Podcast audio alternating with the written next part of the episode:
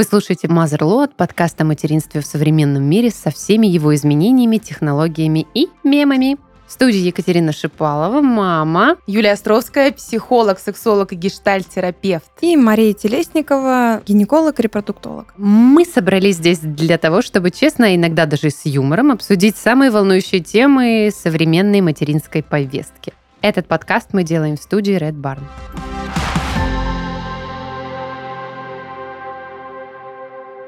Здравствуйте всем! И сегодня мы в нашем мамском подкасте обсуждаем тему современные технологии в области фертильности. Что же они дают нам, куда они продвигают нас, что мы благодаря этим технологиям ну, достигли уже в современном э, мире деторождения. Да, там еще есть совершенно потрясающий прослойка в этой теме. Это гаджеты. Я хочу, чтобы мы скорее до нее дошли. Но сначала давайте поговорим о том, что такое вообще фертильность. Да, я думаю, что, правда, не все знают, не что все. такое фертильность. Необычное слово, конечно же, для слушатели, которые не посвящены, но мы открыты и хотим немножечко рассказать о том, что фертильность — это способность человека, как мужчины, так и женщины, осуществлять э, функцию деторождения. То есть от мужчины это материал для зачатия, угу. от женщины это способность забеременеть и выносить ребенка. Что можно сказать, что на сегодняшний день есть проблемы все-таки у женщин молодого возраста до 35 лет, что женщины испытывают трудности с зачатием. И на фоне этой большой проблемы а, у нас появилось множество технологий, которые помогают осуществить всю эту процедуру. А с чем больше проблема, Маш? С... Вот я не нашла, кстати, информацию на эту тему. Проблемой зачатия или с проблемой вынашивания больше проблема? Больше проблем, конечно, с зачатием, потому что у женщин женщин развивается гонка. Они хотят, вот они подумали о том, что все, я хочу беременеть, и хотят прям чуть ли не здесь и сейчас пытаются поймать каждый момент, высчитать минуты там овуляции, когда у них они происходят. Э, ну, то есть эм, получается вот эта постоянная гонка, женщина сама себя загоняет в рамки, и буквально там после первого цикла она видит, что у нее пошли месячные, записывается к врачу и говорит о том, что она вот, не может забеременеть. Вот мы попробовали, а у нас не получилось. Да, да. может быть у нас какая-то есть проблема, но вообще в возрасте там, от 18, угу. будем так начинать, или с начала половой жизни, там до 35 лет, паре, которая ведет активную половую жизнь. Э, Что считать активной половой жизнью, как ты считаешь? Ну, половые акты каждые 2-3 дня. Угу. Это активная угу. половая жизнь. Угу. И при отсутствии контрацепции э, паре дается один год угу. для того, чтобы... Прилично. Ну, конечно, 12 месяцев. Ну, Куда? Вот э, я, кстати, хочу... Еще здесь есть совершенно блестящая возможность нашим слушателям, которые еще не касались темы деторождения, рождения или детозаимения, и вообще, короче, не ходили вокруг этой темы, совершенно блестящая возможность сказать о том, что эти рамки, о которых ты сказала, женщины себя ставят в эти рамки, которые навязаны другими женщинами,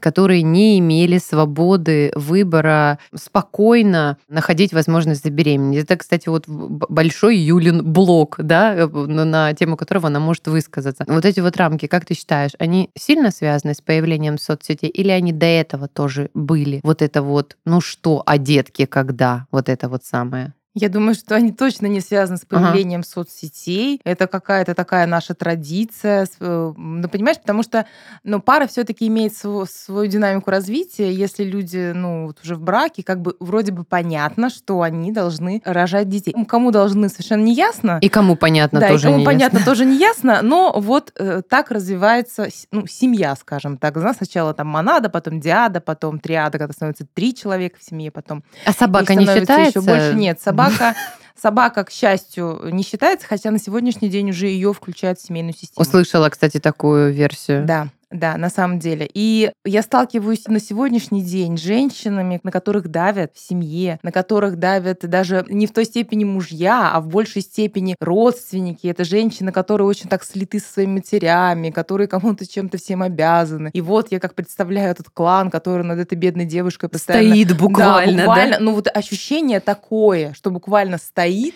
я очень часто. И это уже так называется для меня э, это что-то э, сродни, знаете, такому репродуктивному насилию. Да, вот только хотела сказать, что это похоже на какое-то вот есть у меня очень ярко почему-то сейчас сцена из э, фильма "Кожа, в которой я живу", был такой Альмадовара. Там есть вот сцена, где главный герой помещает другого главного героя в комнату и дает ему там различные гаджеты для там ну, определенных э, манипуляций со своим телом и проверяет аккуратно, хладнокровно проверяет вот эту вот всю историю. И еще это мне напомнило какие-то э, старые очень традиции. Помните, да, когда первая брачная ночь, и там мама мужа должна была там что-то проверить, или там была традиция, когда все Простынь. женщины, ну, просто там, да, это отдельная, конечно, история. Все женщины семьи были всю ночь ждали, пока вот молодожены там, чтобы все произошло, и они должны были отконтролировать этот процесс. Вот это вот все, мне кажется, оттуда и идет.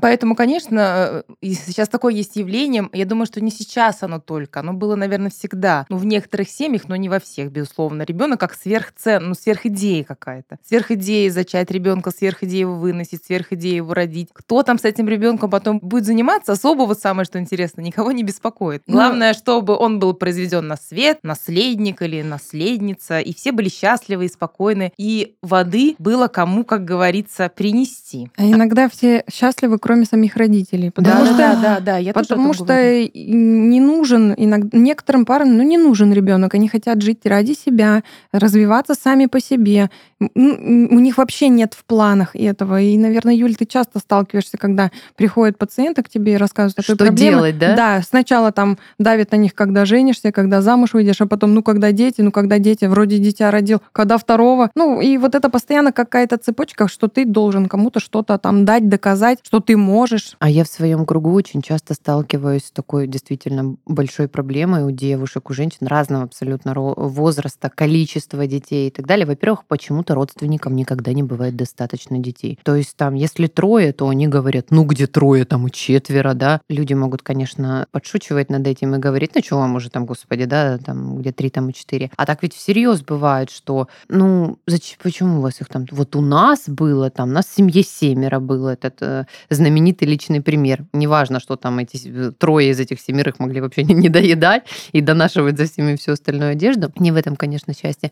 Но вот это насилие, как ты сказала, э, репродуктивное по поводу того, что вот я знаю прекрасную совершенно пару, невероятно яркие люди, и ребенка они завели, когда жена младше мужа, ей 41 год. И совсем недавно я встретила ее совершенно счастливую, ей сейчас лет 46 получается, с очаровательной малышкой. А когда мы познакомились, это было там лет 8, наверное, назад, она мне рассказала про своего мужа, и вот говорит, а мы, говорит, уже вот лет 10 живем, и пока не хотим детей. А потом они захотели и завели. И я с такой радостью посмотрела на эту женщину, которая наверняка отвоевывала свое право 10 лет там жить, Мгм. путешествовать, зарабатывать деньги, которые вообще-то нужны для того, чтобы качественно выращивать э, детей, да, и поддерживать качество своей жизни. Вот, Я так поэтому да. это, немного маленькую ре- ремарочку вставлю по Ну. поводу родственников. Ага. По, по всем законам жанра, вот те родственники, которые больше всего Меньше хотят всего детей, сидят. меньше всего в них участвуют. Классика, Вот скажите моей маме, маме, что у нее сейчас появится еще один внук или внучка. Она, просто реально- переедет в Она Казахстан. просто переедет точно в Казахстан. Да. Да, Потому э, что это человек, который, правда, участвовал всегда. Вот у нее четыре молча, внучки, и молча. в каждой внучке она, она, она вложилась, она сидела, она участвовала. И, конечно, она не требует, не хочет там ни от кого больше из нас э, внуков. Потому что она э, в этом принимала непосредственное, непосредственное участие. участие. И как минимум вырастила еще детей до Мне этого. да? очень знакома твоя ситуация, потому что в, в нашей семье у моей мамы пять внуков. О боги. И моя дочь, когда родилась, она сказала так... То есть моя- Отдохни, Маша, М, отдохни. Нет, она сказала так, свекровь э, с свекром такие, ой, маленькая, там, Лялечка. ой, носик, ушко. Она такая, давайте, давайте, у меня это уже не Играть? первый. Да, то есть для нее уже это не было интереса, не было такой, как, как вот желания посидеть, понять. Трепета, Маш. И желание, Да, интерес, да, я да. уверена, что были. Наверное, не было вот этого трепета Может и быть, да. безумного, знаешь, такого первородного любопытства, когда получают внуком. Да, но сегодня мы с вами говорим все-таки о тех семьях, где хотят детей, где ждут детей, где не получается, и что Возможно, им может да, получается, сегодня в современном мире помочь, к чему они обращаются, каким Давайте, способом. э, давайте сначала рассмотрим вот самый благополучный сценарий для того, чтобы понять, как в абсолютно нормальной механике забеременевания, где все получилось срок, нормально, современные технологии, как могут помочь облегчить протекание. Да? Ну, и мы сейчас говорим не о сложных случаях, мы к ним пойдем потом. Я вот про... Начнем от простого да, к сложному. сложному. Совершенно верно. Благодарю тебя за поддержку. Очень тепло от нее. Вот, Маш, скажи, как в, в абсолютно нормальной ситуации, где все по инструкции э, сложилось и благополучно, к чему женщине вообще прибегать, прибегнуть, какой помощи, самопомощи, каким гаджетам дома для того, чтобы вот, ну, там, поддержать? Что проверять, что не проверять, что не надо, что лишнее? Самый первый гаджет, когда все получилось, тест на беременность, да? Да, да, да. Замечательный напоминающий гаджет. Да. Носить с собой где-нибудь там в петличке, чтобы не забывать. Значит, с тестами на беременность все понятно. В прошлой теме уже обсудили их, как бы тут все хорошо, на любой вкус и цвет. А далее, что же может себе женщина еще помочь, чем себе может? Вовремя ходить к врачу, Мгм. Вовремя делать УЗИ, хотя бы три скрининга. Это то, что нам сейчас может дать современная медицина. Э, Ну и, конечно же, для того, чтобы выслушивать сердцебиение плода, у нас есть Доплер. Э, Замечательная установка, которая не требует там... Это вот тот самый, который называется фетальный доплер. Все правильно. Мгм. Это Я, именно... кстати, первый раз вообще Я услышала. тоже, а я Сегодня услышала узнала ещё. это слово. Впервые услышала пульсоксиметр. Что это? Пульсоксиметр — это Ты Такое ковидом, что ли, не болела? устройство, которое Болела, но, не, измеряет но без него. насыщение кислородом крови. А, вот. Ну, я, знаешь, Юлечка, думаю, что многие э, после слова фертильность сразу в словаре вот это вот, э, вот этот вот Ну, самый сложный сам- ксиметр подчеркнут. Пульсоксиметр, наверное, он не используется, конечно. В основном это УЗИ и Доплер. Мгм. Это самые основные. Есть э, не так давно появилась такой гаджет появился. Это домашний Доплер, он небольшой, Мгм. И женщина сама может выслушивать у себя сердцебиение ребенка. Это не вредно. Это не вредно, Ага. да. Вот тут я хочу э, сразу задать вопрос, потому что есть, э, я точно знаю, что есть супер увлеченные, супер, как бы так, вовлеченные в процессы мамы, которые параллельно со своей беременностью получают как бы второе высшее, да, как одна моя матруха. Тревожные? Э, Не совсем. Тревожные. Они, ну ладно, да, они... Рэп, рэп. Рэп. Тревожные. Нет, они, знаешь ли, тревожные, но они как бы свою тревожность маскируют вот этим дичайшим любопытством. дело, что маскируют. Да, Конечно, да, да. Ну да, ты все-таки у нас здесь э, этот э, терапевт психа, а не я. Я что, мать? всего лишь навсего. Так вот, для вот этих вот самых любопытно-тревожных матерей, как бы ты при, при- притормозила, чтобы ты им сказала, что... Потому что, ну, есть женщины, которые там, знаешь, через каждые пять минут давление бегают, может, они тест перепроверяют там до восьмого месяца, беременна ли я, или это все-таки просто свекла мамина э, маринованная так подействовала. Как их приостановить? Ну, успокоить? конечно, доброе слово доктора, оно всегда лечит, да. Э, Ой, какая сама- хорошая самореклама Машенька. Сам контакт э, у женщины должен быть налажен с врачом, а женщина сама должна выбрать доктора, Мгм. которому она может доверять. Все Да. тоже зависит напрямую от врача, какую информацию она получает. Если ей говорят, у вас там все плохо, страшно, не ешьте, не пейте, ничем не занимайтесь, просто лежите пластом, конечно, она будет все подряд перепроверять, бегать.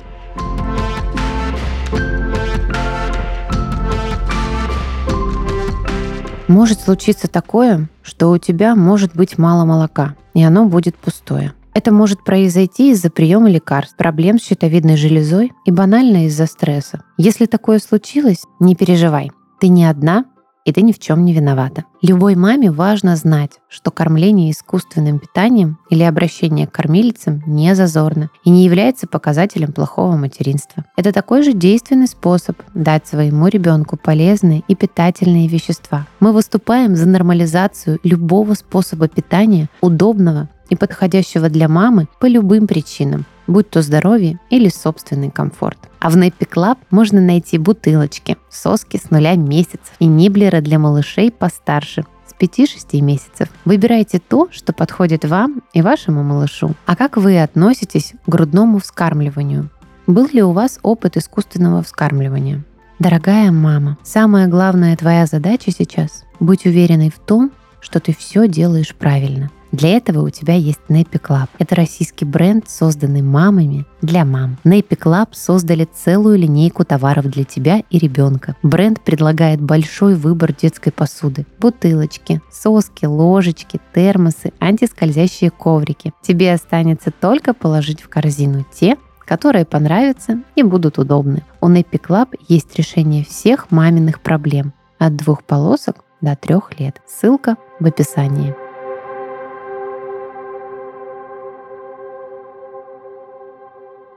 Мы продолжаем дальше про, про современные, Да, теперь давайте к про сложным современные случаям. технологии, к сложным случаям. Мгм, Сложным случаем мы что называем, когда мы... А что мы называем прям сложным случаем? Да. Я думаю, что там есть какие-то различные все-таки градации сложных случаев. э, расха- расслоения какие-то. Ну, Безусловно. смотрите. Есть самые сложные, не очень сложные, есть там вообще без вариантов Ну, забеременеть. и- давайте так. Сначала берем первый вариант, когда женщина самостоятельно забеременела Мгм. с помощью мужа. Да.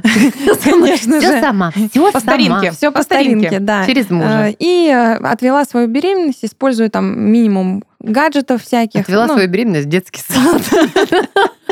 То есть все хорошо прошло, беременность закончилась родами, и все замечательно. Но есть случаи, когда беременность не наступает более года у пар до 35 лет и не наступает более полугода у пар после 35. Мгм. Тогда уже мы начинаем искать и э, пробовать разные варианты, э, потому что может быть причина как в женщине, так и в мужчине. И в первую очередь мы должны исключить мужской фактор. Бывают случаи, когда все очень плохо и нет вообще никаких живых сперматозоидов. Тогда э, репродуктологи прибегают к такому методу, м, берут э, из канальцев яичек Материал, ткань, материал, Ага. и там вот в этих канальцах ищут сперматозоиды, каких-нибудь там один, которые двух, трех. спрятались. Да, Мгм. если они не вышли наружу и не появились, там все пусто, значит там должно хотя бы что-то быть. Это такой гараж сперматозоидов, где они, мгм, я поняла, Всё Так верно, просто всё чтобы верно. аналогия Где была они пьют хорошая, пиво. да, чинят какую-то машину. Вот.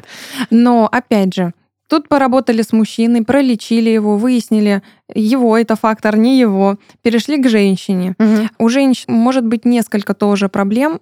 Во-первых, это какие-то половые инфекции, которые мешают. Это постоянно воспалительный процесс, который мешает зачатию, Мгм. прохождению сперматозоидов в матку и далее в трубы. Потом... Может а, этого женщины, кстати, не замечать? Есть такие вот инфекции, которые могут совершенно не Конечно, беспокоить? да, конечно. Много? ВПЧ, например. Ага. Но она не является причиной бесплодия. Я хотела сейчас просто, ну...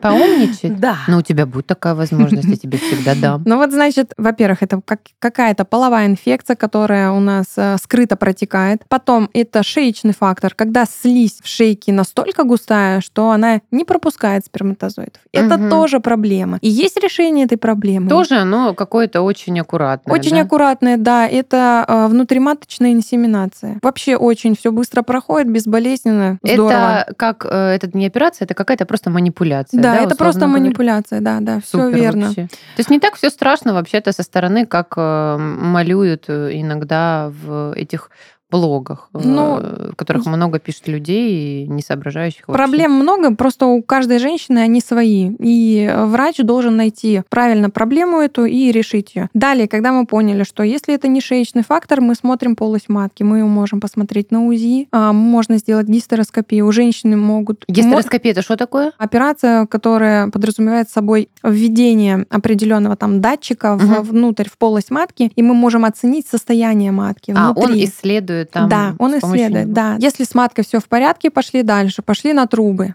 Мгм. Кать, ты загибаешь э, современные технологии? Я уже на, я уже? на ногах уже загибаю, Молодец. вообще начинаю загибать. Вот. Трубы мы можем проверить тоже несколькими методами, но самый простой это когда с помощью ультразвукового исследования и обычного стерильного раствора э, женщине вводится этот раствор, это даже не, не, не нужен наркоз. Мгм. И с помощью УЗИ мы смотрим, сколько количества да? ввели, да, и сколько в жидкости в малом тазу. Это вот тоже распространенный очень диагноз, который, ну, во всяком случае, я вот как обычный человек, не связанный с медициной, слышу непроходимость труб. это Маточных вот, труб, да, да, все верно. Все верно. Ну и следующий, следующий момент, когда у нас отсутствует овуляция.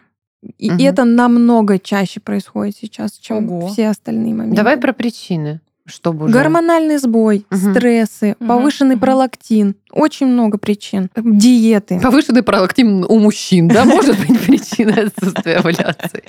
Диет. Вот, кстати, а, когда я первый раз попала к гинекологу-эндокринологу, а, у нас не было, была беседа, а я как девушка любопытная начала ей вопросы задавать. И она мне, кстати, тогда, это было еще до моей первой беременности, она мне сколько, 8 лет назад. Она мне сказала, она говорит, что диеты это вообще страшнейший враг девушек, которые хотят впоследствии иметь детей, поскольку, ну, скажем так, не все они составлены э, соображающими людьми, да, это вот возвращаясь к теме, как мы с вами говорили там про методы родовспоможения, да, народные, так и есть э, диеты, когда некоторые девушки лишают полностью себя жиров, которые нам, как женщинам, необходимы, и это мне тоже пришлось опытным путем усвоить. И она рассказала о дочери коллеги ее, да, то есть тоже гинеколога, которая досиделась на диетах, и в 19 лет у нее случилась уже э, аминорея бесповоротная. То есть угу. она сказала, что больше ну, мамой она не сможет стать уже никогда. Мы выяснили, что все у женщины в порядке, в принципе, все проходимо или непроходимо. Что Тогда, тоже... Что тоже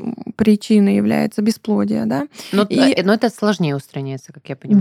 Да, э, если, например, непроходимость труб или есть маточный какой-то там фактор, то, естественно, сначала мы лечим матку, а потом уже делаем стимуляцию с помощью определенных препаратов и делаем... Это препараты, а не э, какая-то, например, ультразвуковая терапия. Препараты. Там какие-то массажи? Могут... Нет, если причины в матке, то есть определенные оперативные вмешательства, угу. которые подразумевают выскабливание полости матки и очень маленький период для того, чтобы забеременеть, потому что внутриматочные спайки могут образоваться снова. Очень быстро. Да. Угу. Если это... Вот, Маш, подожди, задержись в этом месте, потому что сейчас Юлькина очередь, мне кажется, сказать о том, что вот этот э, период, когда тебя... Ты вот сказала по поводу того, что женщина находится в гонке, а сейчас ты говоришь про вот этот э, маленький период, плюс еще разные моменты а. немножко. Есть гонка, когда все хорошо, угу. когда все обследовали и все хорошо. А есть гонка, когда определенные рамки из-за патологий. Угу. Ну вот, Патологические хорошо. рамки. Тем не менее, это рождает определенное психологическое напряжение. Как, Юль, в этот момент женщина себе может помочь не с помощью гаджетов, например? Как, э, как, какую бы ты рекомендацию дала? На самом деле, я вот сейчас э, долго да, слушала вас, девочки, слушала тебя, Маша, я понимаю, вот я вот уже какой-то ужас вообще ощущаю и не хочу... Присоединяюсь. И, и не хочу будто бы вообще ввязываться во всю эту историю, да, вот как будто бы с этим деторождением, с таким, с такими способами забеременеть, с такими исследованиями, с такими обследованиями. Думаю, с такими сложностями. С такими сложностями. Я думаю, сколько правда. Вот я как бы женщина, не имеющая проблем э, зачатия, у меня были очень легкое зачатие, очень легкие там беременности, роды. И я думаю как, как, как, как вообще женщины могут себя в этот момент чувствовать. Как же может быть правда непросто? А еще есть окружающие, которые могут не поддержать в этом Безусловно. моменте правильно, а сказать, ну что ты вон, Людка, жила без детей и не спилась да? Да, на самом деле, правда. И я прям как будто сейчас, сейчас через себя проживаю, как ты говоришь, да, напряжение это э, э женское. Вот как бы его... И как не сдаться, и, и сдаться, и непонятно, что делать. И правда, и ты, знаешь, говоришь, как можно помочь? Я не знаю, как можно помочь, когда ты всегда в этой острой тревоге. Острой тревоге, это что не помочь, получится, что, что не получится. Пойдет не так. Плюс что еще... мне будет больно, что да. мне будет страшно, что опять снова, снова, снова там, правда, не получится. Следует еще сказать, э, что у любой женщины у любой пары есть полное право в этом месте, когда они столкнулись со множеством трудностей. И вот врач чистосердечно сказал, что, ну что, ребят, вам придется пережить вот э, периоды вот этот, вот этот и вот этот, и э, там какой-то процент, что у вас получится. И ведь люди имеют полное право сказать, что мы не готовы. Конечно. к этому и пока приостановить. Mm. И науке известны случаи, когда люди, ну, скажем так, э, расслабились в этом месте, да, сказали, что мы сделаем сейчас передохнем, да, и там вернемся к вам через год. Я считаю, что это люди с большой э, силой воли и таким высоким уровнем внутреннего развития, которые дают себе время, а не бегут сломя голову э, там и заодно еще и там, не знаю, по, по гадалкам и натуропатам каким-нибудь совмещая все вместе, только чтобы забеременеть. Есть же такие случаи, правильно? Маш, Есть, но люди... это случаи без отсутствия Сроков. серьезных патологий, а, угу. которые нужно прямо Конечно. сейчас сделать. Вот смотрите, бывает история, когда у женщины были какие-то воспалительные процессы, допустим, да, угу. банальные, ей убрали трубы Она не Мгм. сможет самостоятельно забеременеть без медицинских технологий, таких как ЭКО. Ну да, э, мы сейчас как бы да говорим не о тех случаях, которые э, там требуют кардинального такого большого вмешательства, и без них мы ну, никак, да, а каких-то таких э, средней степени сложности. Ну, правда, есть случаи, которые требуют и грандиозного вмешательства, Да. да. И через, я все-таки продолжаю думать о том, через, через что женщина готова пройти, сколько, Ух. сколько вообще у женщин смелости и силы, и, может быть, терпения. Там момент. еще я не перестаю думать И о- выборов разных, сколько выборов. приходится делать. Да, Мгм. и я не перестаю думать о социальном факторе, который вот у меня просто красной нитью в голове, когда мы говорим об этой на эту тему. А, вот этот вот тот самый. Сколько, сколько вокруг нас людей, да, близких, э, не очень близких, сильно любопытных, которые интересуются, да, ну что ж вы там, с помощью какого гаджета вы хотите забеременеть? Женщине приходится выдержать э, не только с точки зрения манипуляций э, медицинских, а еще и психологически. Поэтому я думаю, что все это не облегчает, скажем так, э, путь э, к материнству. Да, ну давайте как бы Немножко, немножко взбодримся, да? взбодримся, да, Да. потому что э, на самом деле современные технологии, о которых мы сегодня говорим, они помогли небывалому количеству людей обрести радость родительства. Да, и вообще-то они раньше готовы, такого не да, было. Типа, мы готовы это- пройти этот путь. Наверняка они знают, с чем приходится столкнуться. Они идут, и они становятся счастливыми родителями. И слава богу. Да, это прекрасно. Мы в предыдущем выпуске уже говорили о таком достижении, которое мы все ожидаем, как искусственная утроба, искусственная матка. Когда-то она будет создана и будет помогать в основном женщинам, а способы, которые уже реализованы и успешно помогают э, в Парам, э, и па- семьям парам и детей. Целым кланам помогают иметь детей. Что мы знаем? Мы знаем ЭКО. Также есть внутриматочная инсеминация, также есть стимуляция овуляции. Но это основные Способы вот сейчас э, забеременеть у пар, у которых есть в этом трудности. Донорство. Донорство э, спермы. Мгм, Да, мгм. мы можем это рассматривать при мужском факторе бесплодия. Как это происходит? Молодая пара приходит в Банк спермы. в центр, да, Да? в котором есть банк спермы, и э, говорят, что мы хотим использовать донорскую сперму, так как у нас есть э, мужской фактор. Им, конечно же, в этом помогают всячески. Мгм. Пре- Предоставляют свои услуги. Очень Э, но- интересно, как давно банки спермы в России существуют, знаешь? Я затруднюсь в это, ответить на этот вопрос, потому что это больше к урологам. Мгм. Этим они больше занимаются. Но э, я скажу так, что на сегодняшний день это все-таки часто используется. И стать донором спермы может не каждый мужчина. Да, я читала об этом, что это довольно ответственная процедура, Вот. и там а, сильно проверяют здоровье мужчины и различные как части его жизни и личности, не только Анамнез. физическое. Ана... Как... Какое хорошее, богатое слово, вот за это я тебя и люблю. Мы м, обсудили какие-то разные варианты, когда есть какие-то возможности все-таки да, в организме женщины или в организме мужчины. Мы сказали про донорство спермы, если там женщин, женского фактора нет, а есть мужской фактор.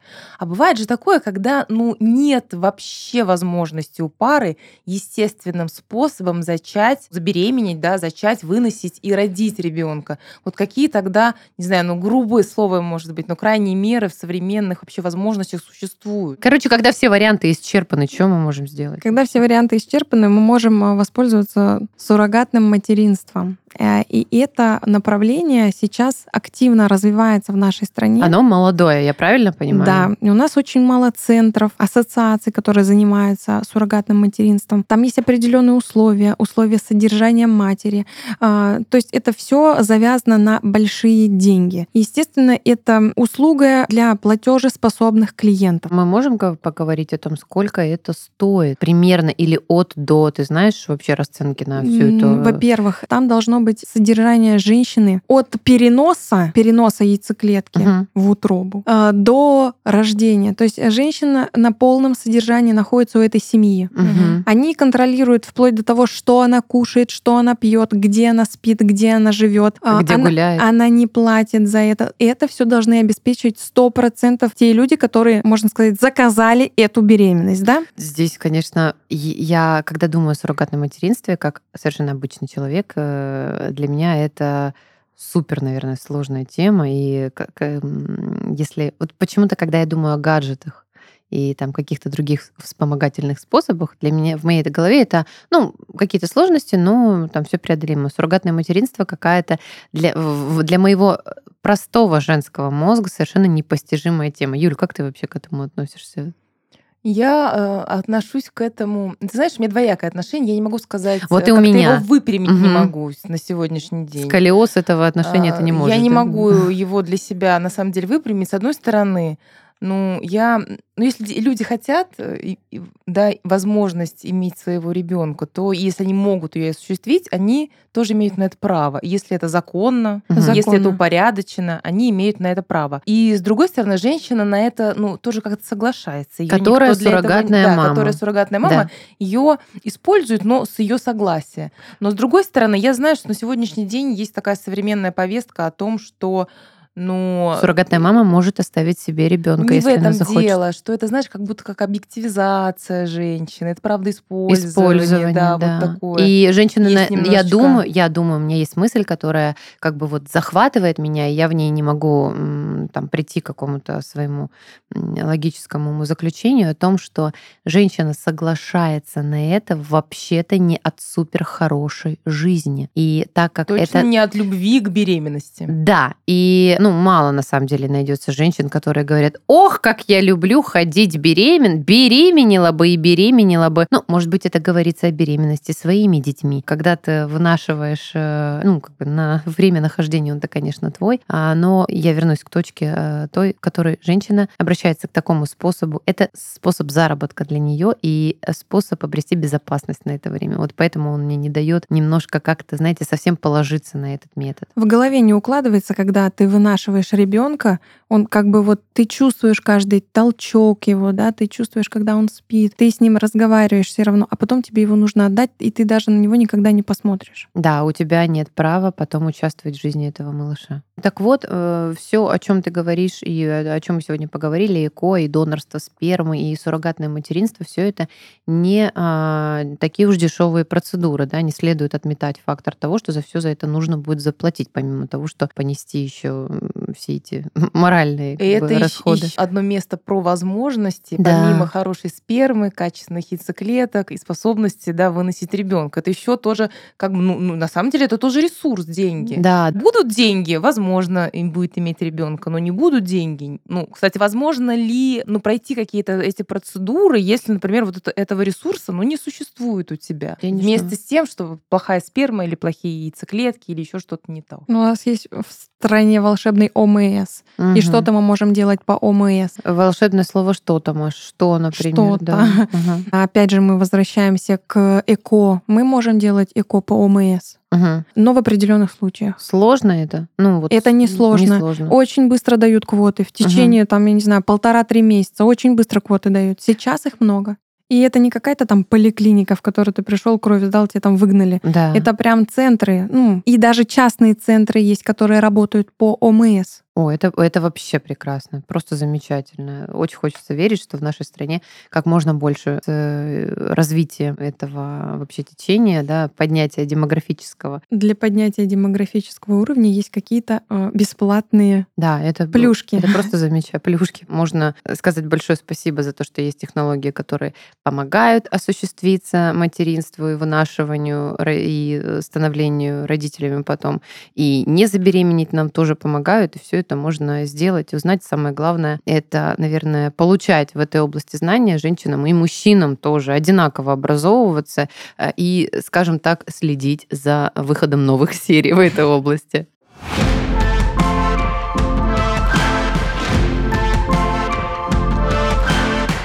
Это подкаст Mother Load, и с вами были Катя, Юля и Маша. До новых встреч!